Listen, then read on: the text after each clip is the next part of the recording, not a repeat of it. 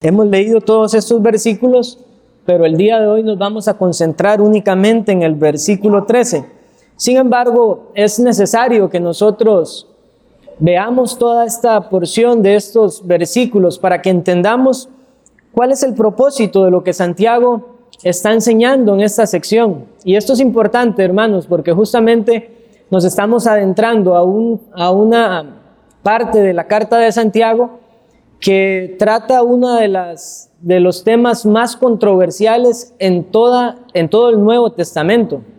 Muchos de ustedes ya saben que hay versículos que acabamos de leer, como por ejemplo la oración de los ancianos con, con el aceite, el, el, confesarse los pecados unos a otros. Estos textos han sido sacados de su contexto y mal interpretados y asimismo mal, mal enseñados en diferentes congregaciones y religiones.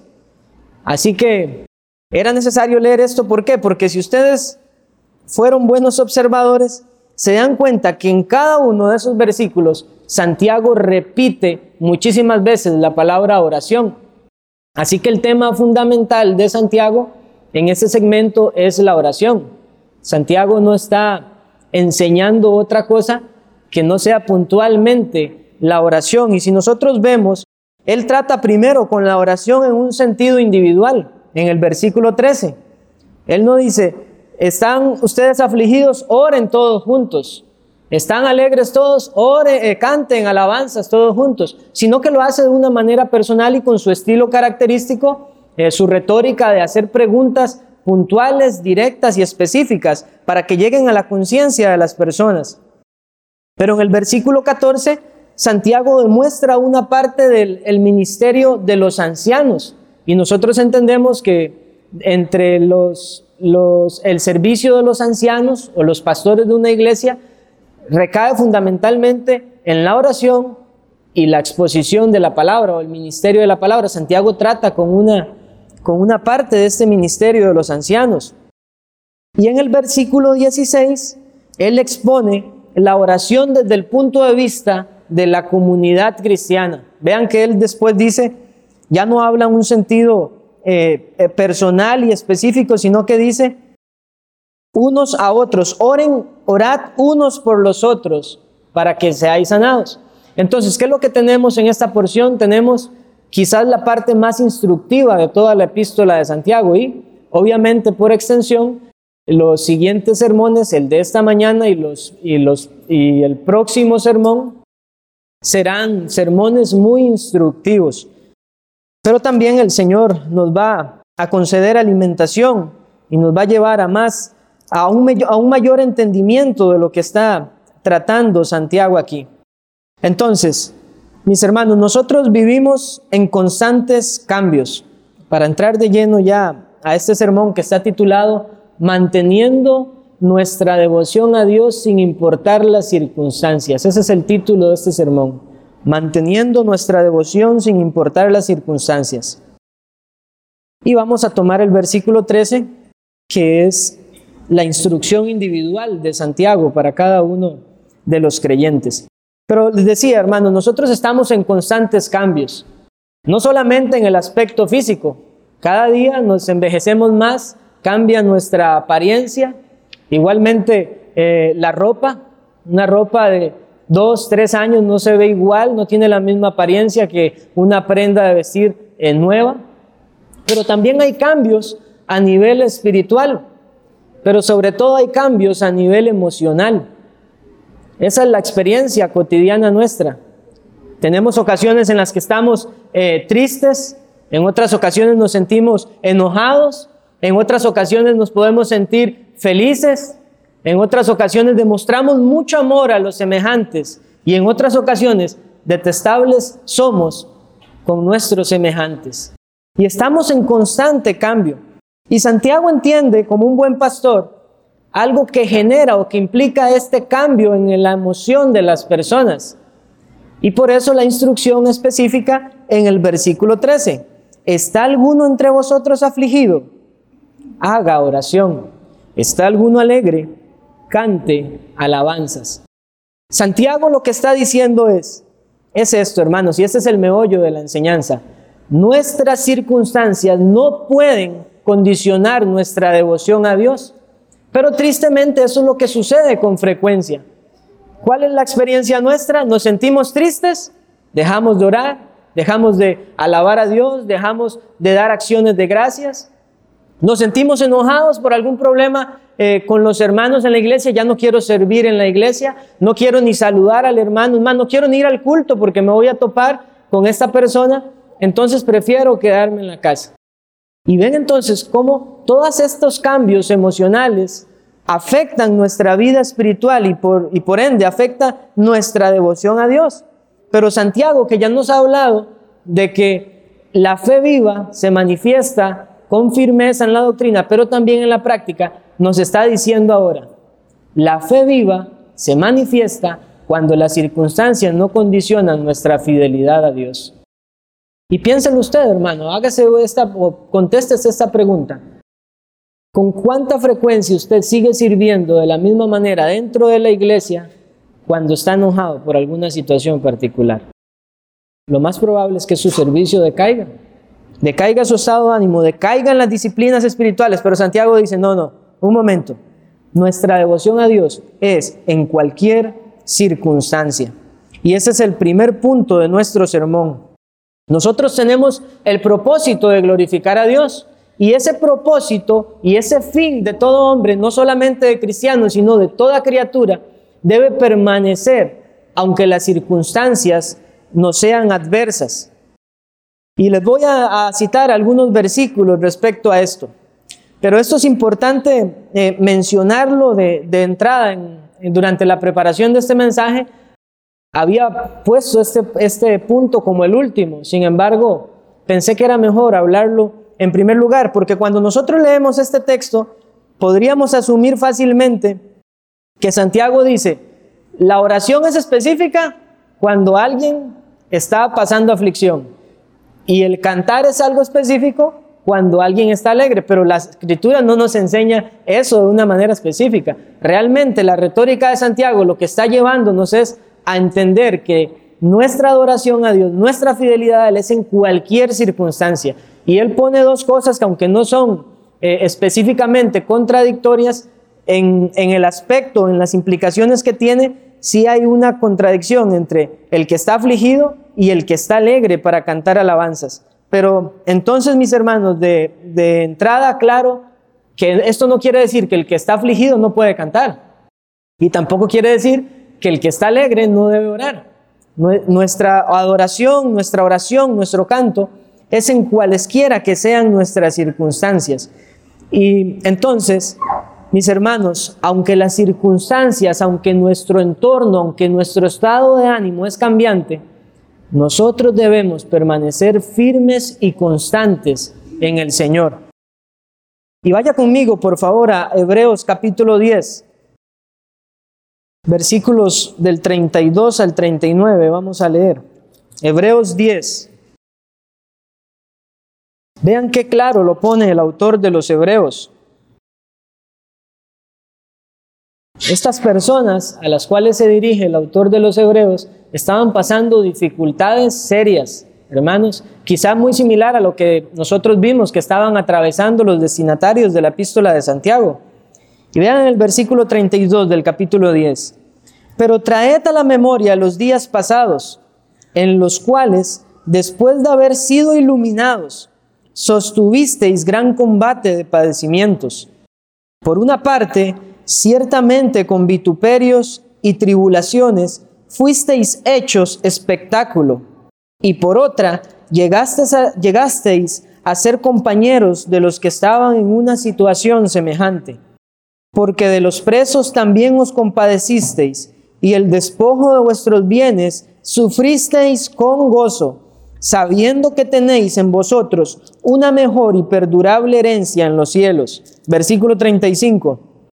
No perdáis, pues, vuestra confianza, que tiene grande galardón, porque os es necesaria la paciencia, para que habiendo hecho la voluntad de Dios, obtengáis la promesa porque aún un poquito y lo que ha de venir vendrá y no tardará, mas el justo por la fe vivirá.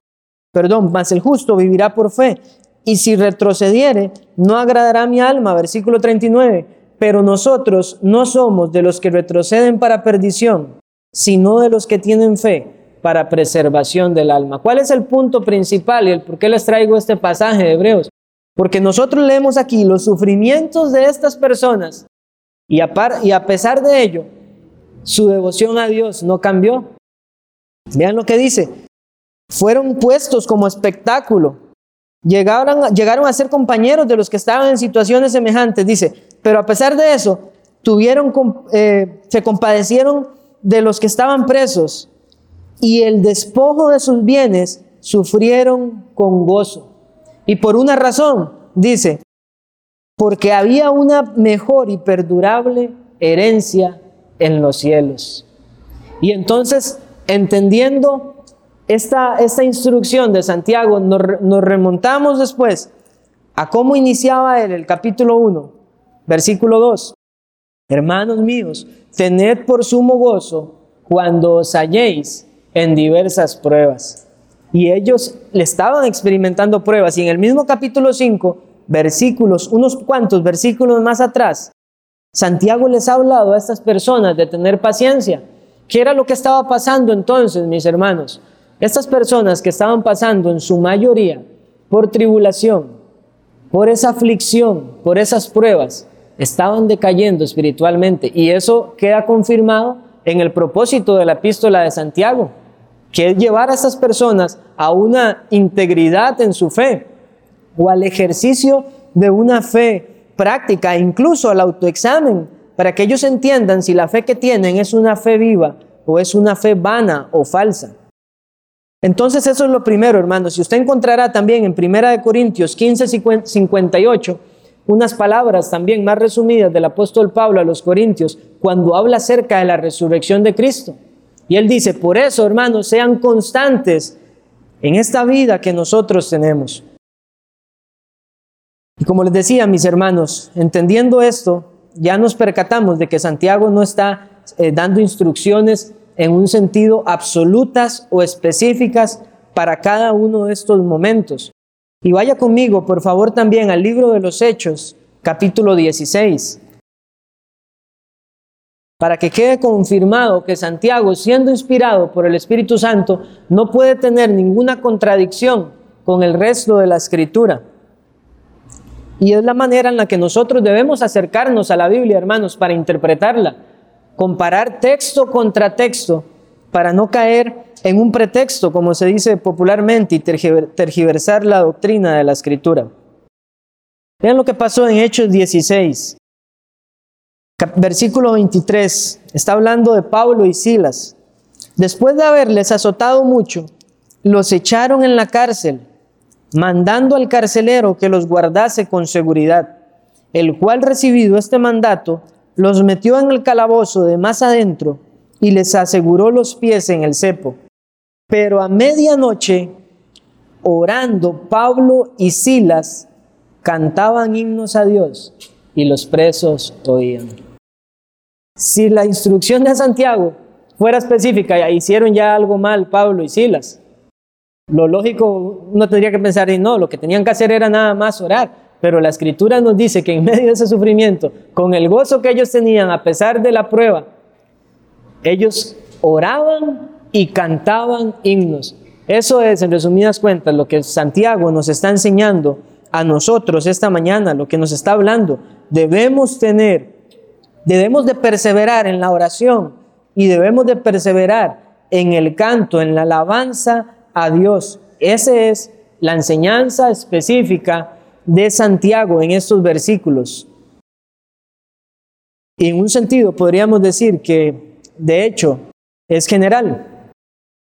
Pero yo quiero, hermanos, que esta mañana nosotros sí veamos algunas razones por las cuales es necesario orar en tiempo de aflicción y algunas razones por las cuales nosotros también debemos cantar alabanzas en el tiempo de la alegría. Y esa palabra que se tradujo como alegría puede ser también traducida como buen ánimo. Y es lo primero que vamos a ver es entonces esa instrucción de orar en medio de la aflicción. Y esto espero que sea bastante edificante para ustedes, hermanos, como lo ha sido para mí, porque a pesar de que este pasaje es muy sencillo, nosotros frecuentemente olvidamos estas verdades de la escritura. Y el mismo apóstol Pedro le decía a sus destinatarios en, en una de sus cartas que él tenía en poco el seguir escribiendo las mismas palabras. Y nosotros debemos mantenernos también con ese pensamiento de que hay cosas básicas en la fe cristiana, pero que tristemente se nos olvidan con mucha frecuencia. Entonces vamos a ver algunas razones del por qué la instrucción de orar en medio de la aflicción. Y al final de este sermón vamos a ver que todo esto está relacionado también con el contentamiento en la vida del cristiano. Bueno, hermanos, la primera razón por la cual nosotros debemos orar en medio de la aflicción, habiendo visto ya que no significa que solo en la aflicción oramos, es porque debemos entender que la aflicción o la prueba es frecuentemente una respuesta de Dios a nuestra petición de ser más santos y más consagrados a Él. ¿Quién, quién cree eso? La mayoría de veces lo olvidamos. Y hay personas que, les digo hermanos, hay personas que si entendieran que muchas veces la aflicción es la respuesta de Dios para una vida más consagrada, no orarían por mayor consagración y evidenciarían entonces que la fe que tienen no es una fe viva. Y eso lo vemos en la epístola de Santiago, en el capítulo 1, pero quiero que lean conmigo la primera epístola de Pedro. Capítulo 4, versículos 12 y 13. Primera de Pedro 4, 12 y 13. Amados, no os sorprendáis del fuego de prueba que os ha sobrevenido, como si alguna cosa extraña os aconteciese. Y versículo 13, sino gozaos por cuanto sois participantes de los padecimientos de Cristo, para que también en la revelación de su gloria os gocéis con gran alegría. ¿Qué nos está diciendo el apóstol Pedro? Es claro que en medio del sufrimiento somos participantes de los sufrimientos de Cristo. Se hace notoria, se hace patente nuestra identidad como hijos de Dios. Nuestra unión con Cristo es fortalecida en medio de la aflicción. Pero ¿cuántas veces nosotros, cuando atravesamos esas adversidades en la vida, pensamos en esto? Y es sencillo, hermano, no hay que interpretar mucho este texto de Primera de Pedro. Es claro lo que él está diciendo, pero con frecuencia lo olvidamos. Y eso afecta desde luego nuestra vida cristiana, aunque podría decirse que esto es del ABC cristiano. Y eso, como les decía, hermanos, lo podemos ver una vez más en Santiago 1, capítulos del 2 al versículos del 2 al 4, cuando dice Santiago que tengan por gozo cuando os halléis en diversas pruebas, sabiendo que la prueba de vuestra fe produce paciencia para que no os falte nada. Y la escritura nos dice que el propósito de nuestra salvación era para conformarnos a la imagen del Señor Jesucristo. ¿Y cómo nos conformamos a la imagen del Señor Jesucristo, según Santiago y según Pedro? En medio de la aflicción. Y por lo tanto es necesaria la oración en medio de la aflicción para perseverar confiando en que el Señor está trabajando en nosotros para hacernos más santos, más consagrados a Él. Una segunda razón, hermanos, por la cual debemos orar nosotros en medio de la aflicción, por la cual debemos orar, es porque allí el Señor expone las miserias de nuestro corazón. ¿Con qué frecuencia nosotros, cuando todo está tranquilo, nos sentimos satisfechos con nosotros mismos y decimos, tengo, tengo un buen nivel espiritual, mis devociones están muy bien, me siento fuerte en el Señor, pero cuando viene la prueba, de sus palabras comienza a salir qué hay realmente. Y hay dos ejemplos en la escritura muy puntuales respecto a esto. Uno que ya hemos tocado frecuentemente en, esta, en, esta, en este estudio esta epístola, el ejemplo de Job. Mis hermanos, cuando vino la aflicción, Job maldijo el día en que nació. Y eso es bueno, eso es, eso es agradable delante de Dios. ¿Qué es, lo que, ¿Qué es lo que sucedía cuando alguien maldecía el día de su vida por la aflicción? Estaba diciéndole a Dios, usted no fue sabio y no fue justo para mandarme a esta tierra, porque me vino nada más, me, envió nada más a tener sufrimiento. Y la disertación de Job fue en todo el capítulo 3 del libro de Job. Usted lee todo ese capítulo y todo el capítulo 3 es una disertación de Job, maldiciendo el día de su nacimiento. Y sin embargo, Job es un ejemplo de paciencia. Porque somos humanos débiles, pero necesitamos la oración para que el Señor nos fortalezca en medio de la aflicción. Y el otro ejemplo es también del que podríamos decir es otro héroe de la fe, el profeta Jeremías. Me sedujiste, oh Jehová, y fui seducido. Pero vinieron las aflicciones a él y dice que también maldijo el día de su nacimiento. Eso usted lo encuentra en Jeremías 20, versículos del 7 al 18. Vean la cantidad de versículos de Jeremías hablando también respecto al hecho de maldecir el día de su nacimiento. Eso es lo que saca, hermanos. La miseria expone lo que hay verdaderamente en nuestro corazón. Y esa debería ser la experiencia personal suya. A mí me ha pasado en medio de la aflicción. Yo digo, oh Señor, cuánta miseria hay en mi corazón. No era tan fuerte como pensaba. No confiaba tanto en ti como lo suponía. ¿Por qué? Porque si confiáramos perfectamente en el Señor, no tendríamos ansiedad. Pero como el Dios mismo sabe que somos débiles y que estamos ansiosos y afanados, Él nos concede el privilegio de la oración como un medio de gracia para que eso ya no siga más, que no caigamos hasta desmayar, como dice la Escritura. Y debemos entonces ver la oración como Dios la ve, como ese medio de gracia, de consuelo, de fortalecimiento para cada uno de sus hijos. Y ese es esa es justamente una tercera razón por la cual oramos en medio de la aflicción. Oramos porque la oración es el remedio contra la ansiedad y el descontento cuando atravesamos aflicción, hermanos. Lo peor que nosotros podemos hacer en medio de la, de la adversidad es dejar de orar. Eso es lo peor que podemos hacer. Pero una vez lo digo, tristemente, pasa con frecuencia. El desánimo nos gana pero el Señor nos ha concedido la oración para esto. Filipenses 4, versículos 6 y 7. Filipenses 4, del 6 al 7, dice el apóstol Pablo, por nada estéis afanosos, si no sean conocidas vuestras peticiones delante de Dios. ¿Cómo? En toda oración y ruego con acción de gracias. Una vez más vemos resumido lo que Santiago está exponiendo en el versículo 13. ¿Y qué es lo que pasa cuando nosotros oramos con fe?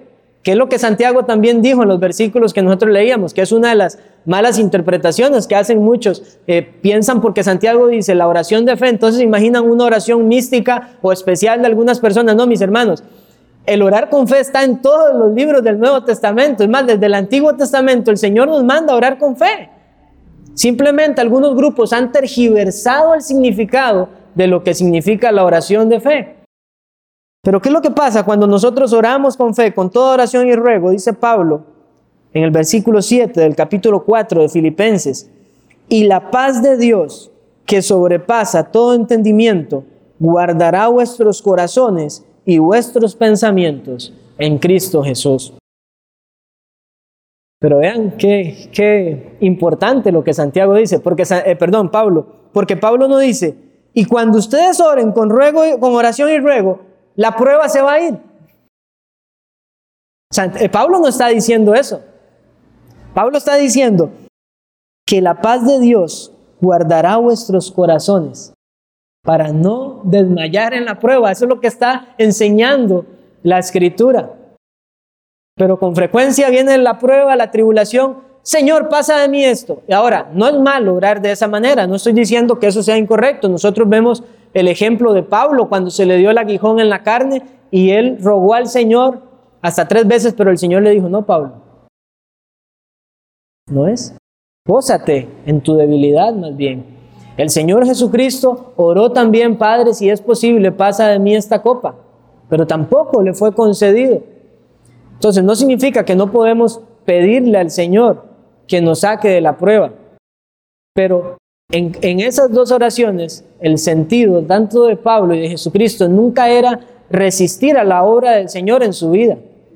sino que la pedían también con humildad, con toda oración y ruego. Y si nosotros vemos el contexto en el que estamos estudiando esta porción de Santiago, cuando él dice, ¿está alguno entre vosotros afligido? Haga oración.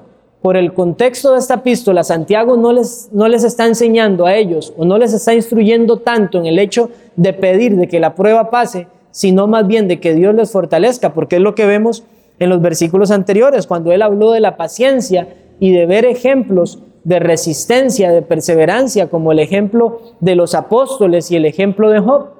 Entonces la instrucción no es tanto a pedirle al Señor, sácame de esto, sino más bien, fortaléceme para mantener mi lealtad a ti, mi devoción a ti, en medio de esta situación. Ahora, Primera de Tesalonicenses, capítulo 5. Versículo 17. Bueno, leamos el 16 también. Instrucciones del apóstol Pablo a los de Tesalónica. Estad siempre gozosos. Pero Pablo, ¿cómo vamos a estar siempre gozosos con las pruebas que nos vienen? Con las amarguras que constantemente tenemos, con el desaliento, con el desánimo, con la persecución. Pablo, ¿cómo nos vas a pedir que estemos siempre gozosos? Y Pablo responde, orad sin cesar. Y vean que el mandato del Señor no es oren simplemente cuando tienen dificultades, orad sin cesar. Orad en todo tiempo, también dice Pablo a los, a los efesios. ¿Cómo vamos a estar gozosos? ¿Cómo podemos tener gozo con tanta dificultad? Orad sin cesar. ¿Y qué hay que hacer en esa oración? Dad gracias en todo, porque esta es la voluntad de Dios para con vosotros en Cristo Jesús. Vemos entonces cómo comparando escritura contra escritura llegamos a un entendimiento más pleno de lo que significa la oración en la vida del cristiano cuando está en dificultad.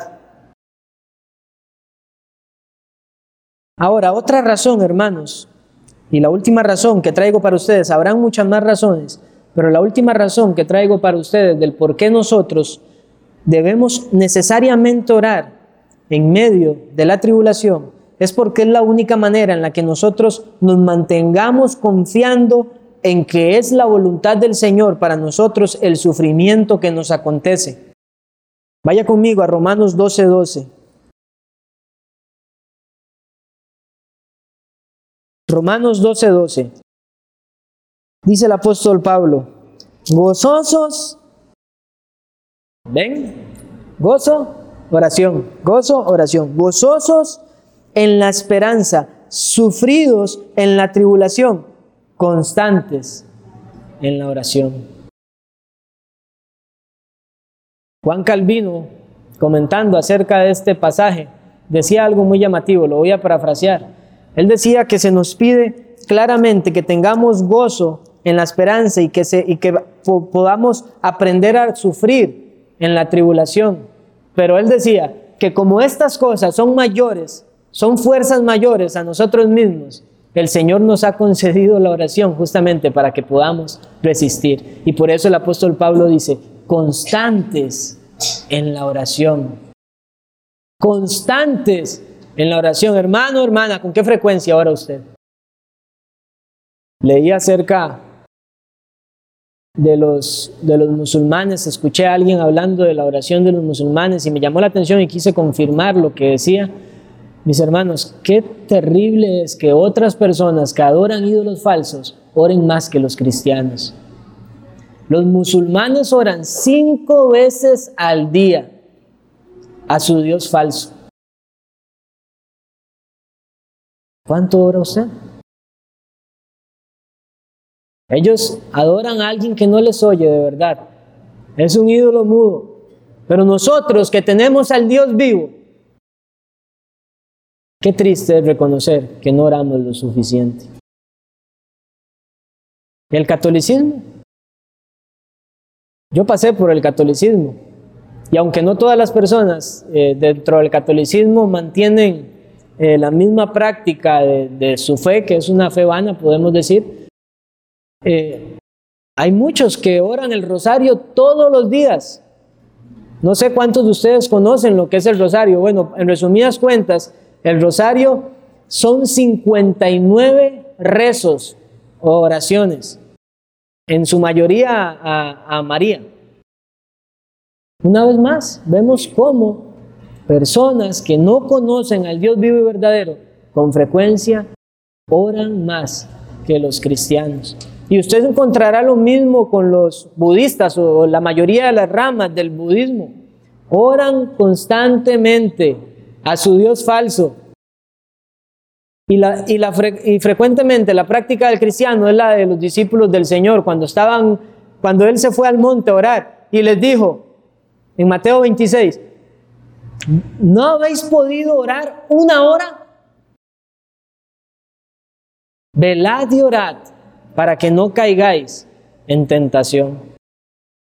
¿Por qué caemos en tentación? Porque no tenemos la fortaleza y no tenemos el gozo del Señor, no guardamos la esperanza de que Dios está con nosotros, de que como dice la Escritura, no nos dejará ser tentados más allá de lo que nosotros podamos soportar. Y como desfallecemos en la fe y no oramos, caemos fácilmente ante la tentación. Y escuché también de un puritano, y cuando se dan esos ejemplos, ahora sí dentro del cristianismo, también uno se siente pequeñito de ver hombres de verdadera fe. Y escuchaba a un puritano que oraba siete horas al día. Tenía una congregación de 300 personas y duraba siete horas orando porque oraba específicamente por cada uno, por cada una de las personas de la iglesia siete horas en oración. Y un ejemplo ya grande de oración es Martín Lutero, oraba dos horas al día y cuando el día estaba mucho más ocupado decía Lutero, no, no podemos orar solo dos horas, vamos a orar cuatro horas. A diferencia de, lo que, de, la práctica del cristiano promedio, ¿qué es lo que pasa con nosotros? Nos sentimos eh, apesumbrados, nos sentimos oprimidos por muchas actividades, por muchas cosas, entonces oro menos. Pero la fe viva nos lleva a orar más. Nos lleva a entender que la oración es el verdadero trabajo nuestro. Entonces, mis hermanos, examinemos realmente cómo está nuestra vida de oración, porque nuestra vida de oración va a, a determinar con cuánta fe y con cuánta devoción yo estoy sirviendo a Dios. Pero pasemos ahora al tercer punto. Este es más breve, hermanos. ¿Por qué la instrucción de cantar alabanza en la alegría? Solamente traigo dos razones para esto, hermanos. Ahora, quiero aclarar que aunque la escritura dice cante alabanzas, en el original dice solamente cante. Obviamente, por el contexto en el que se encuentra este pasaje, es evidente que se refiere a cantar alabanzas.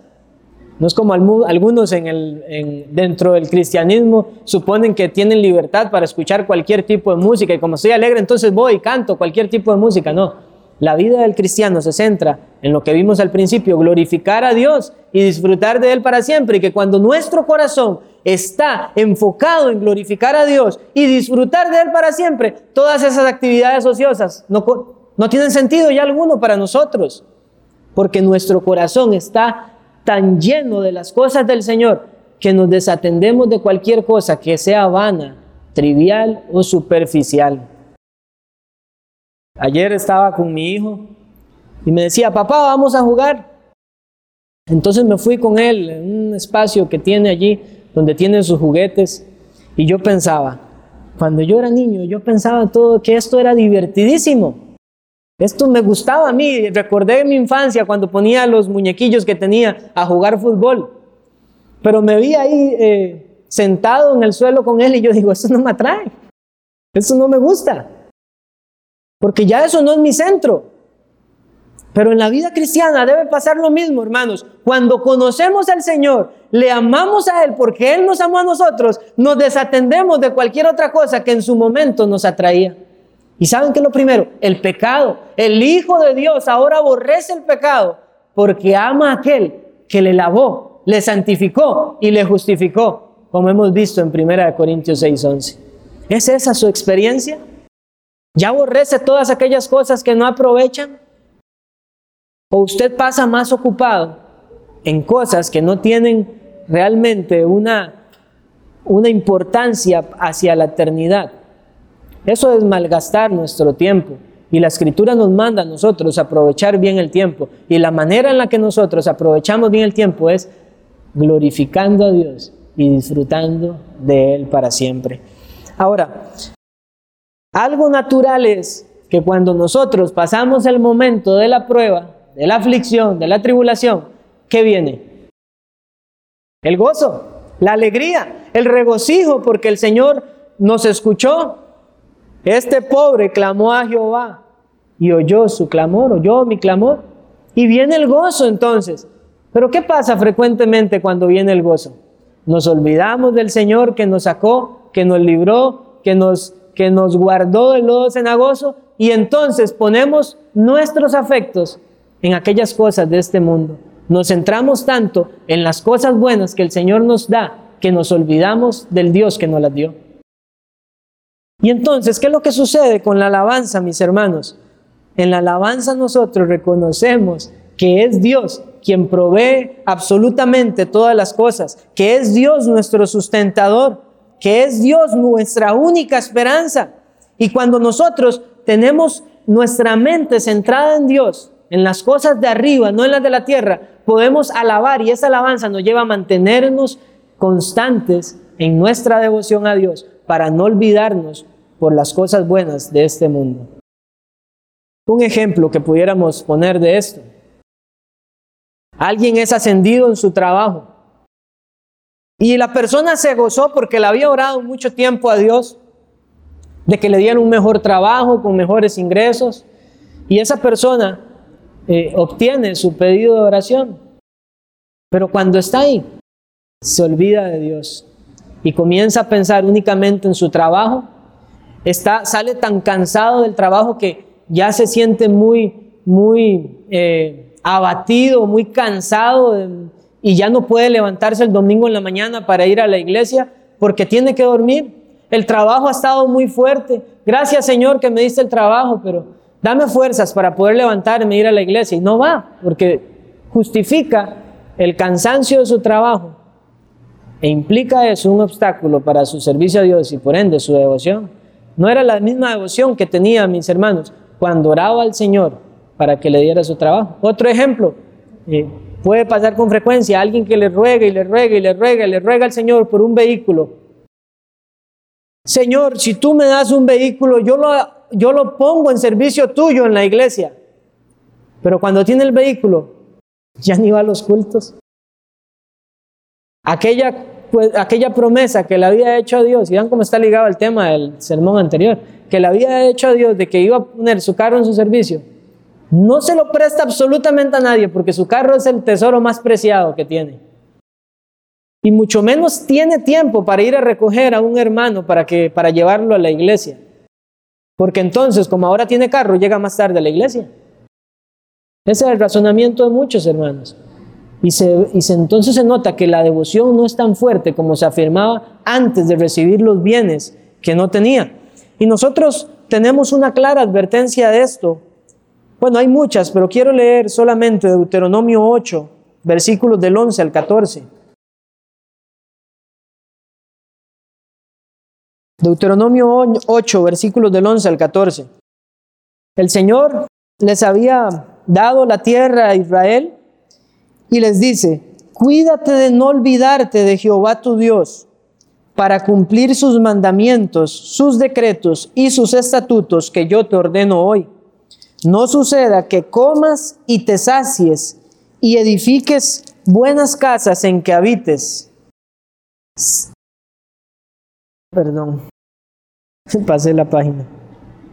Y que habites buenas, que, que habites, que hagas buenas casas en que habites y tus vacas y tus ovejas se aumenten y la plata y el oro se te multipliquen y todo lo que tuvieres aumente y se enorgullezca tu corazón y te olvides de Jehová tu Dios que te sacó de tierra de Egipto, de casa de servidumbre.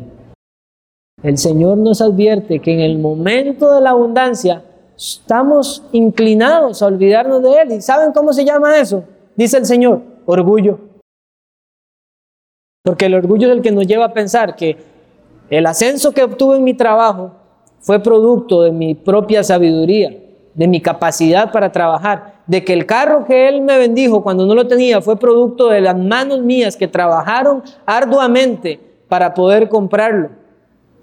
Y eso pasa, hermanos, con frecuencia. El orgullo resalta cuando, nos están, cuando nosotros estamos en tiempos eh, de bonanza, buenos tiempos.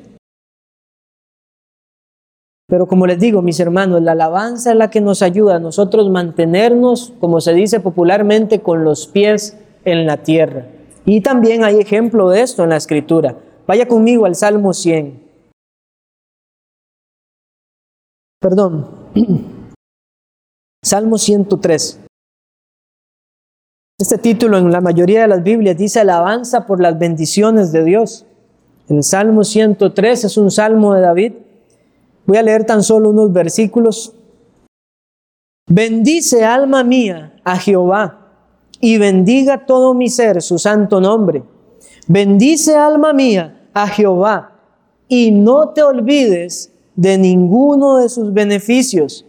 Él es quien perdona todas tus iniquidades, el que sana tus dolencias, el que rescata del hoyo tu vida, el que te corona de favores y misericordias, el que sacia de bien tu boca, de modo que te rejuvenezcas como el águila. Y usted podrá seguir leyendo ese salmo, y ese salmo es de alabanza por el favor de Dios. Yo le pregunto a usted ahora, cuando usted no está en la iglesia en el día del Señor, ¿acostumbra a cantarle a Dios? Pues solo aquí en la iglesia canta.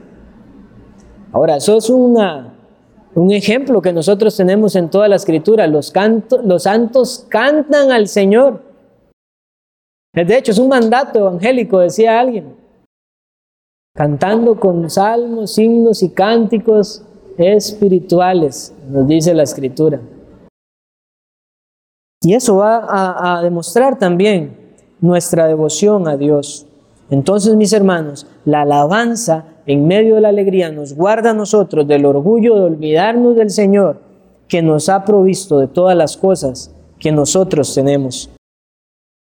Y la segunda razón, mis hermanos, y la última, del por qué somos instruidos a mantener esta alabanza en medio de la alegría es muy sencilla también.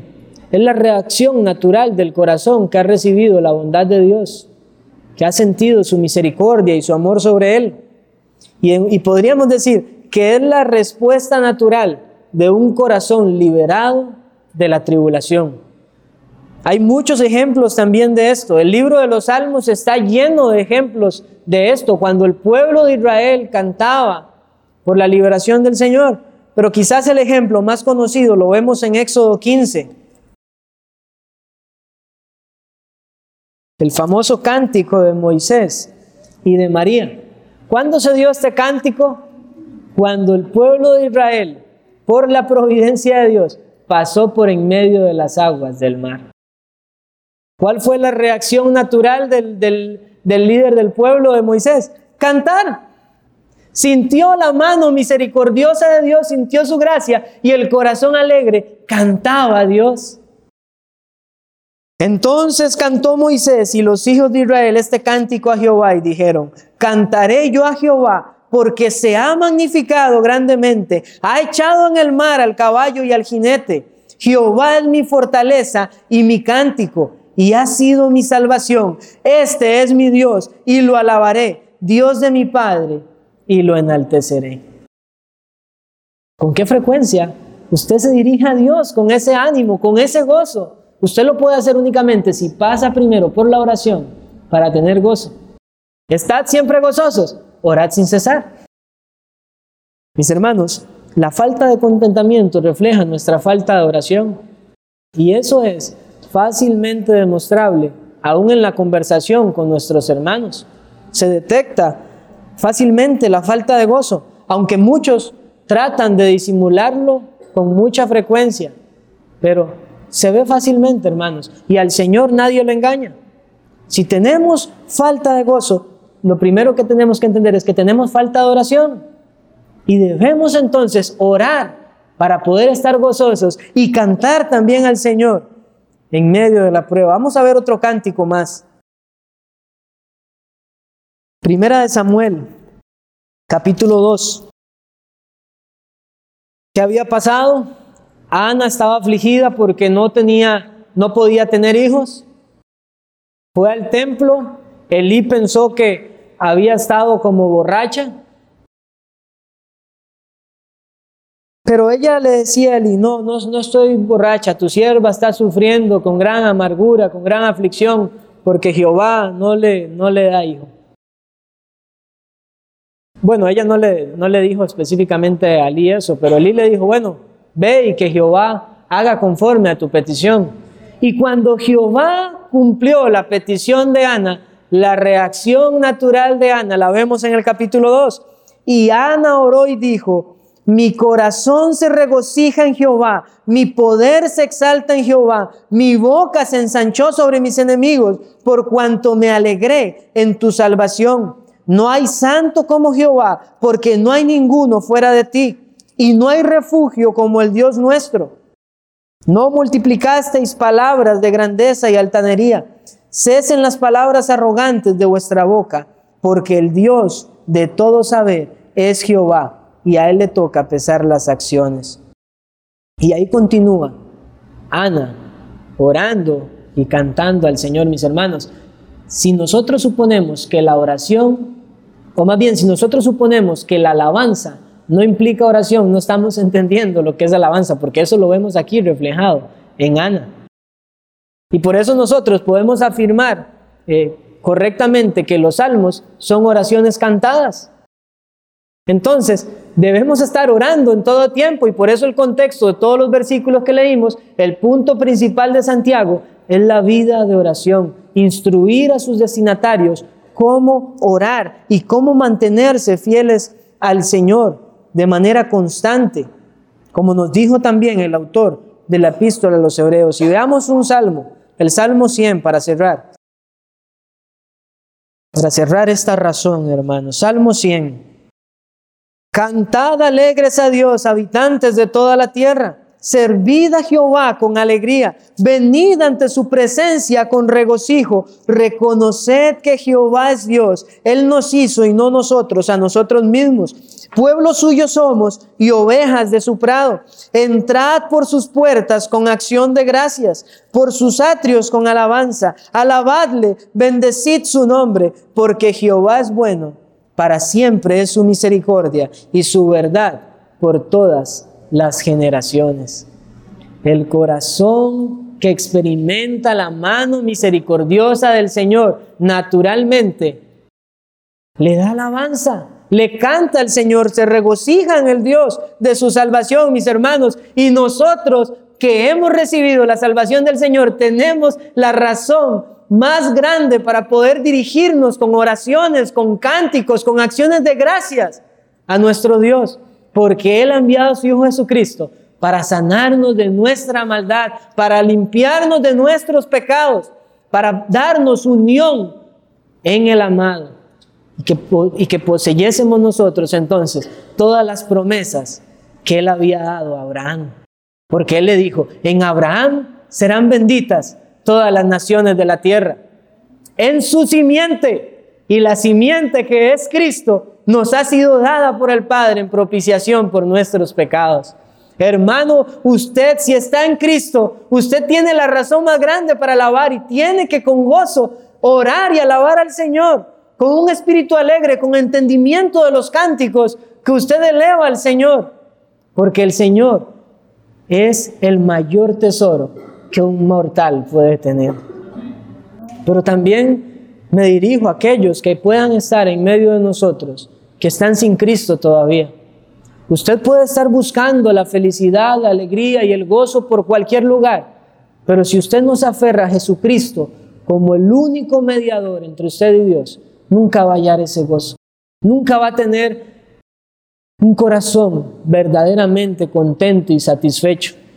Porque si Jesús no le satisface, no le satisfará no le satis, no, ya no me enredé con esa palabra, no le va a satisfacer absolutamente nada más. Pero cuando Cristo es el todo y en todo, ya el mundo no nos satisface. Ya el desánimo no nos gana. Ya no desmayamos porque el Señor está con nosotros. ¿Entiende usted eso? Mira, usted puede hablar con muchas personas y justamente días atrás me tuve un caso de estos, donde las personas que dicen que creen en Dios, frecuentemente usted escuchará esto.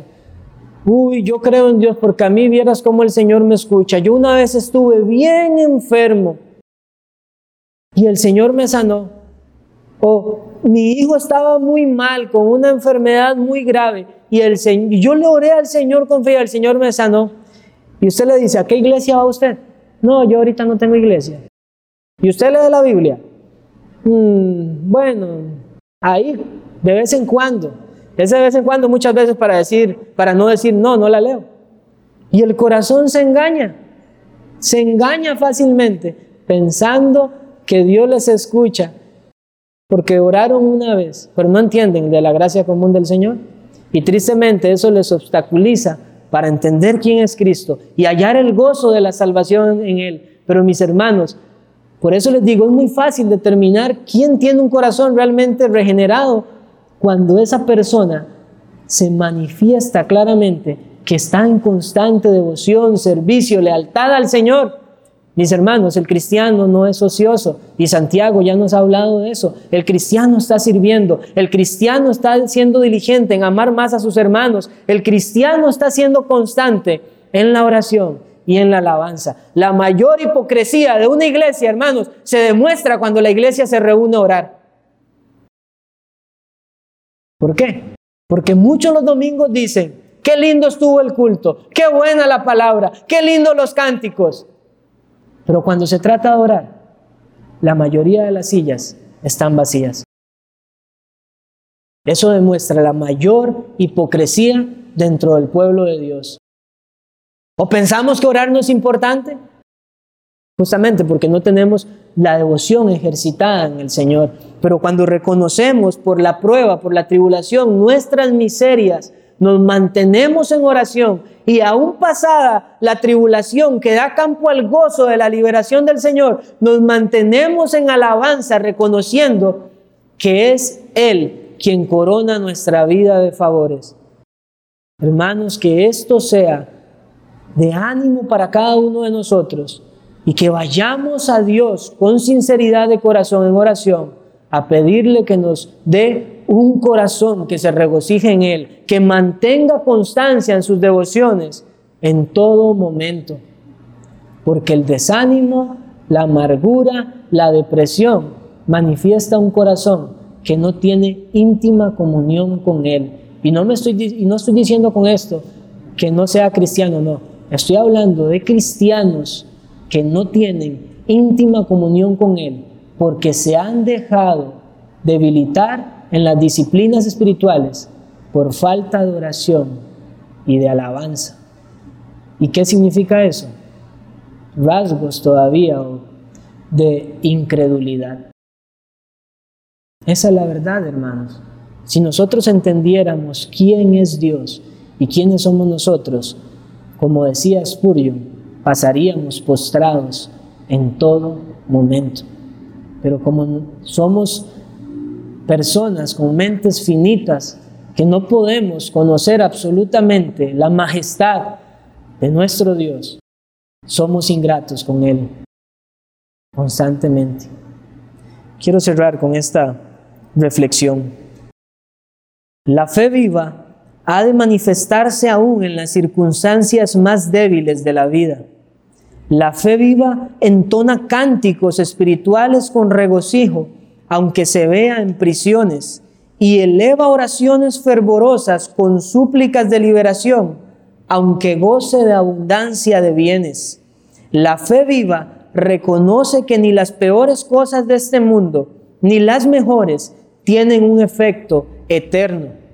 Es por eso que su fundamento está en la roca inconmovible, en Cristo, al cual ama, adora y sirve fielmente esperando con paciencia y oración su regreso, que pondrá fin a toda aflicción.